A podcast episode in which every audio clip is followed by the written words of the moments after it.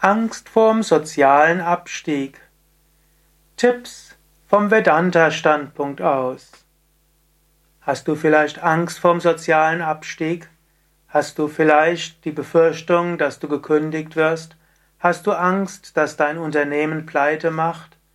Hast du Angst, dass du vielleicht etwas ethisch nicht ganz richtig gemacht hattest, es wird auffliegen, obgleich es schon Jahre zurückliegt? Hast du Angst, dass dein Ruf ruiniert wird? Oder kommt eine Steuernachzahlung, die so hoch ist, dass du pleite gehst? Hast du Angst, auf der Straße zu landen, weil du die Miete nicht mehr bezahlen kannst? Lausche den Worten, die Shankara dazu sagt, im Viveka Chudamani, Vers 539. Von Angst und Demütigung frei haben die Weisenden, die Wissenden zu essen und trinken das Wasser der Flüsse.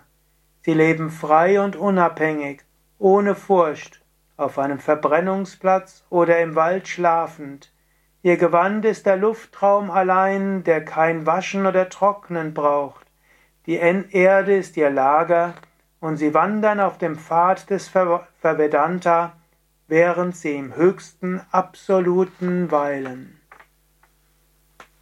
Es gibt in Indien das Konzept des Bettelmönches, des Wandermönches und diese sind glücklich und frei.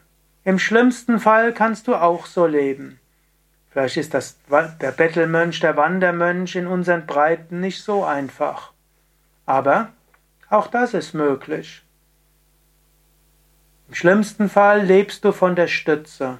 Im schlimmsten Fall mögen dich andere demütigen. Im schlimmsten Fall verlierst du die Reputation. Es spielt keine Rolle. Etwas zu essen bekommst du in jedem Fall. Selbst wenn die Sozialhilfe nicht sehr hoch ist, zum Essen reicht es. Selbst wenn du vielleicht dir kein großes oder ausreichend schönes Apartment leisten kannst, ein Dach über dem Kopf hast du. Mehr brauchst du nicht. Und selbst wenn du mal das Leben eines Vagabunden ausprobieren willst, auch das kann dich glücklich machen.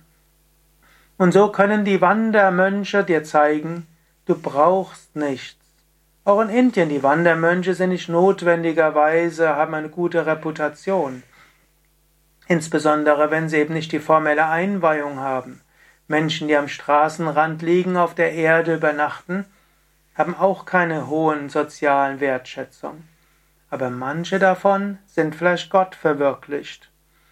Und so bist du frei von Angst und Demütigung, du bist das unsterbliche Selbst der Atman, egal welchen Ruf du hast. Du hast genügend zu essen, es muss ja nicht das Tollste sein. Und letztlich reicht auch das Leitungswasser. Du brauchst keine Smoothies und so weiter. Notfalls schläfst du irgendwo am Straßenrand oder auf den Feldern oder im Wald. Kein Problem. Du brauchst auch keine tolle Kleidung. Auch das brauchst du nicht. Wenn du den Pfad des Vedanta gehst, dann weißt du, dir kann nichts passieren. Und manchmal ist es gut, das Worst-Case-Szenarium durchzuspielen. Du kannst sagen, im schlimmsten Fall gehe ich in einen Ashram, zum Beispiel einen Yoga Vidya Ashram, werde dort Sevaka.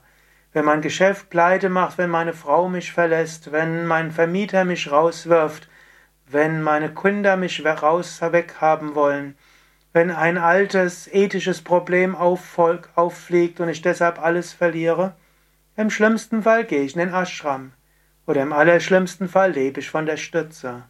Ich brauche nichts, ich bin das unsterbliche Selbst, der Atman. Wenn du das mal durchgespielt hast, brauchst du keine Angst mehr vor irgendwas zu haben.